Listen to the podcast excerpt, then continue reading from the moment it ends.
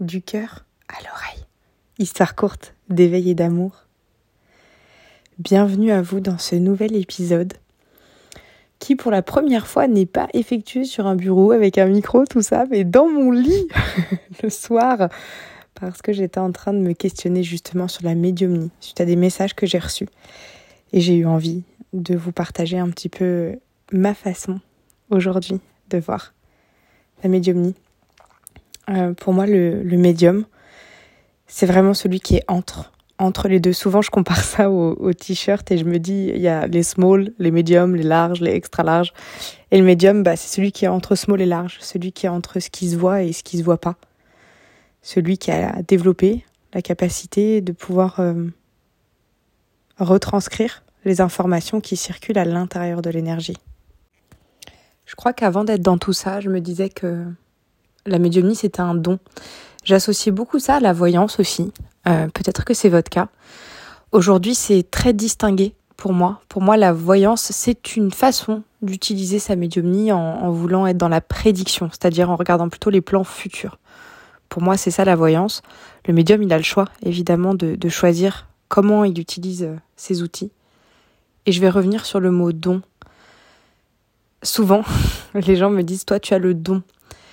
Et à chaque fois que j'ai formé des personnes, que j'ai fait des conférences, etc., j'étais vraiment sur le credo de toujours dire, il n'y a pas de don. Et là, tout à l'heure, en étant dans ma douche, je me suis dit, bah, le principe même de l'étymologie du, du mot don, c'est ce qui a été donné. Et je crois, en prenant du recul, que en effet, certaines prédispositions sont données à la naissance. C'est-à-dire que donné dans le sens toi tu as le droit et toi tu as pas le droit, mais plutôt donné dans le sens toi tu vas avoir besoin plus de ça que de ça. Et du coup, la médiumnie, elle se rangerait au même titre que, euh, j'en sais rien, la créativité artistique, la prédisposition pour comprendre les mathématiques ou pour avoir le sens de l'orientation ou toute autre capacité en fait. Et ce don est en fait une prédisposition qu'on développe ou qu'on ne développe pas, mais en tous les cas, ça ne doit pas être un prétexte pour ceux qui n'ont pas cette prédisposition de ne pas essayer. Parce qu'en fait, euh, imaginons moi, je ne suis pas du tout née avec la prédisposition des mathématiques. Si je me mettais à m'intéresser euh, aux maths d'une autre manière, peut-être d'une manière qui me parle plus, avec des cas concrets, avec euh, en faisant le parallèle avec des domaines qui sont plus pertinents pour moi, je suis sûre que je pourrais largement améliorer mon niveau d'expertise sur ce sujet-là et de, de, de savoir et de capacité en fait. Et c'est exactement la même chose pour les capacités subtiles. La médiumnie, c'est vraiment la capacité à capter avec des sens qui ne sont pas les cinq sens, qui ne sont pas le toucher, l'odorat, la vue, l'ouïe, euh, mais vraiment avec la claire sentence, la claire connaissance, la claire audience. Et c'est marrant parce qu'on dit clair quelque chose, comme si c'était plus transparent, plus limpide. En fait, faut imaginer que l'information, elle est juste beaucoup plus brute. Et c'est pour ça que chaque médium va retranscrire les choses d'une manière différente. Parce que l'information brute qu'on contacte, elle n'est que état vibratoire, elle n'est que fréquence. Et en gros, elle n'est pas contenue de mots. Et c'est quand elle arrive dans notre espace interne que là, notre cerveau, qui est un peu comme un ordinateur, va décoder ce qui se passe, va dire, OK, ça j'associe ça à telle notion, à tel concept, à tel mot, et on va venir y poser des choses dessus. C'est de cette façon qu'on peut retranscrire ce qu'on perçoit à toutes les personnes en fait qui nous consultent. C'est euh, ça reste toujours subjectif. Moi, j'invite toujours les personnes euh, qui me consultent, mais aussi les personnes que j'ai formées, à communiquer là-dessus, à dire que voilà, on, fait des soins, on communique, on répond à des questions, mais tout ça ne reste que un plan possible, que la lecture de l'énergie à l'instant T de la personne, avec tout ce qui la compose, conscient et inconscient. Tout ça, c'est peut-être pour dire si certains ou certaines d'entre vous m'écoutent et consultent régulièrement des voyants ou des médiums, qu'ils ne savent pas. Ils ne savent pas plus que, vous qui habitez votre corps. Vous voyez ce que je veux dire? Par contre, ils peuvent vous dire Ah bah tiens, là tout de suite maintenant, avec l'énergie dans laquelle tu te, tu te présentes à moi, cette option-là semble vachement favorable, celle-là beaucoup moins. Tiens, ici c'est fluide, ici c'est moins fluide, ici je ressens telle émotion, telle émotion. Et ce qui est intéressant, c'est de voir surtout ce que ça génère en nous. Parfois, je me suis aperçue qu'on nous livre des messages pour justement mettre la personne en, en posture de responsabilité et de réaction. Je prends un exemple concret. Imaginons qu'une personne vienne me voir et me dise Oh là là, mon travail, ça va pas du tout, j'aurais jamais dû ouvrir cette entreprise, vraiment, je me suis foutue dans la merde, je suis sûre qu'il faut que je la ferme, etc. Et que, en tant que médium, on lui répond Oui, je ressens ça, je ressens qu'il faut fermer cette entreprise. Et si là, la première réaction de la personne, c'est de dire Ah bon? Ah bon, faut la fermer? Eh ben, c'est qu'en fait, ça résonnait pas, en fait. C'est juste que la personne, elle avait besoin de, de se plaindre, de, de, dire que ça va pas, que qu'il y a des choses qui sont désalignées, qu'il y a besoin d'amélioration, que mais en fait elle voulait pas que ça s'arrête. Et je crois que parfois les messages qu'on livre servent aussi à mettre en réaction la personne pour qu'elle se dise juste non mais en fait euh, non quoi. Moi je sais pour moi et moi je vais me positionner. Et en ça c'est vraiment vraiment intéressant. Euh, moi je fais ça euh, sans, sans truc écrit ni rien donc ça va peut-être partir un petit peu dans tous les sens ou être décousu faisons comme si nous discutions ensemble. Euh, je voulais revenir sur la notion de don et sur ce truc qu'on me disait, mais toi, tu dois avoir le don. Du coup, je vais revenir sur ça, sur mon trajet personnel.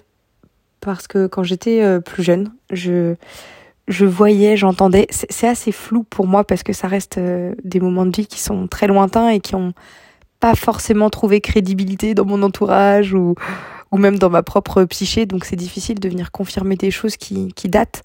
Mais voilà, j'avais des perceptions sur euh, surtout des personnes décédées. C'est ça s'est vraiment accentué à une période où j'ai perdu quelqu'un de vraiment très très très important pour moi.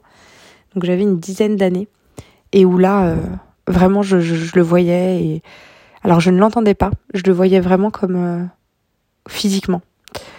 Mais il était immobile et il ne parlait pas. Et ça m'a poursuivi jusqu'à une bonne vingtaine d'années, le fait de pouvoir le voir jusqu'à en fait que j'accepte complètement que tout ça était plausible et que ça rentre dans le dans le domaine de ce qui est ok pour moi. Et du coup, bah, à partir de ce moment-là, j'ai pu le contacter de manière beaucoup plus douce, euh, sans le voir, parce que c'est vrai que le sens de la vue peut être euh, assez effrayant. Euh, régulièrement, je demande à ne pas voir, ou en tout cas à voir, mais dans mon espace mental, les yeux fermés, mais à ne pas voir dans la matière les choses qui ne sont plus censées y être, parce que au-delà de créer de la peur, chez moi en tout cas, ça crée de la confusion. Et il euh, y a parfois cette sensation de, de perdre pied. Je ne sais pas si beaucoup de médiums ressentent ça. Mais ce, ce, podcast que je suis en train de vous faire là, cet épisode, il né d'une question pendant que j'étais dans la douche. Et cette question primordiale, c'était est-ce que si depuis que j'avais ouvert mon activité il y a sept ans, j'avais eu que des retours euh, négatif, on va dire euh, des gens qui me disent bah non, ça me parle pas du tout ce que tu me dis, ça va pas, ça va pas mieux. Enfin, en fait, où, où ça trouve pas résonance chez les gens et où en plus il y a pas d'amélioration euh, dans leur vie. Est-ce que j'aurais toujours la foi en ce que je fais?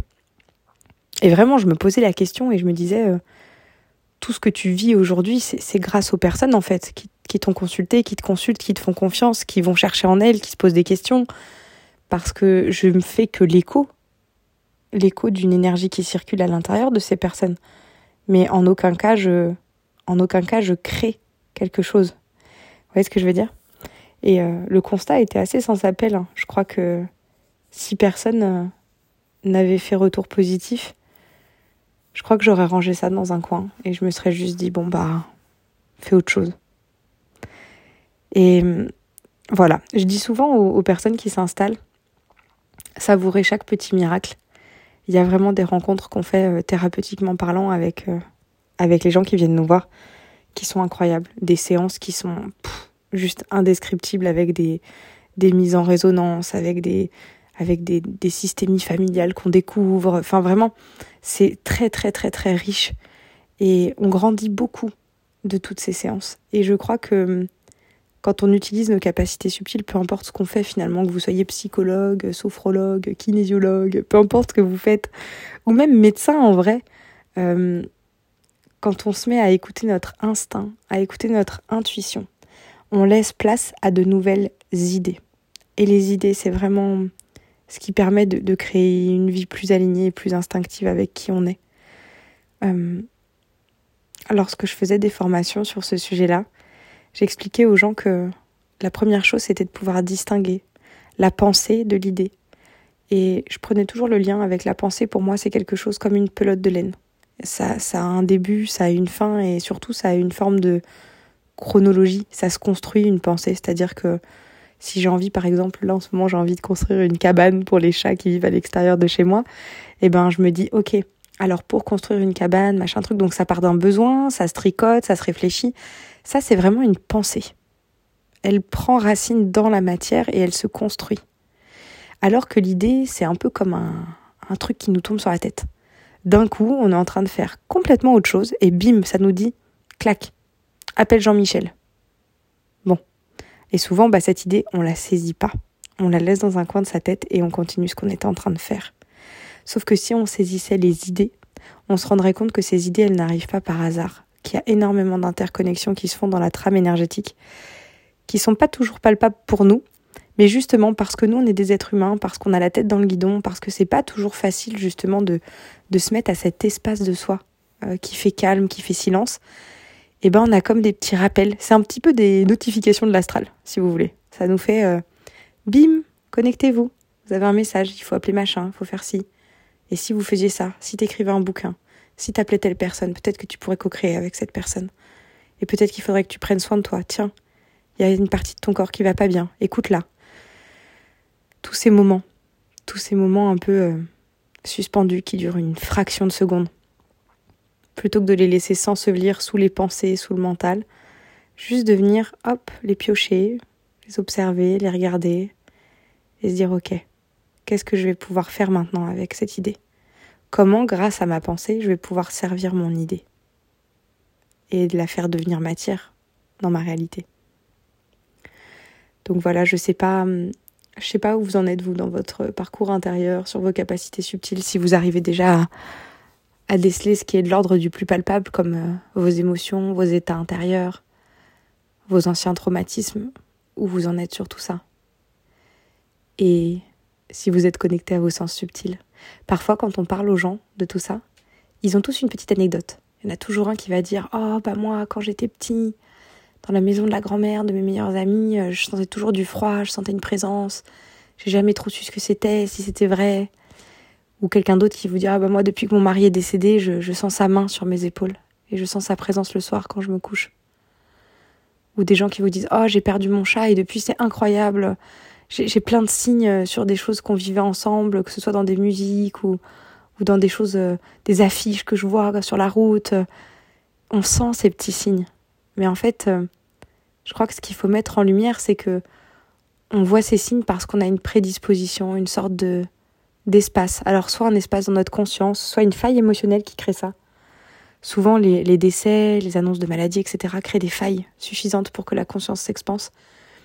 Mais on oublie qu'en fait c'est nous qui allumons la lumière juste quelques secondes dans notre journée, mais qu'en fait tout le reste de la journée il est tout aussi significatif. Il n'y a aucun moment de notre vie qui n'est pas signifiant, qui ne dit pas quelque chose de nous, de, de nos actions, de nos pensées, de ce qui se profile pour notre avenir. Et ce qui est intéressant, c'est d'être à l'écoute de tout ça sans basculer non plus dans le total invisible, parce qu'on est quand même incarné dans un vaisseau de chair. on doit habiter notre viande, on doit habiter ce, vaisseau-là qui, qui, nous permet de, vivre sur cette terre. Et si on est trop dans la mentalisation de nos sens subtils, dans la réflexion, dans l'analyse, dans, dans, dans, cette écoute permanente, on se déconnecte aussi pas mal de, bah, de la matière, de ce qui se passe ici-bas. Et peut-être que le médium, en plus d'être entre le, le, small et le large, il doit aussi trouver euh, le juste milieu entre le haut et le bas. À être euh, suffisamment perché pour être connecté et en même temps suffisamment ancré pour pas perdre pied. Il y a longtemps, j'avais écrit un texte où je disais que être terre à terre, c'est bien, ça permet d'être euh, solide, mais ça manque un peu de magie. Être ciel à ciel, c'est super, on a la tête dans les étoiles et en même temps, on décolle tellement que on voit plus les gens en bas. Et peut-être que nous, on est juste fait pour être terre à ciel. Tout simplement. Voilà, je vous laisse sur ce petit, euh, ce petit questionnement intérieur. Et je vous souhaite euh, la plus belle des journées. À bientôt.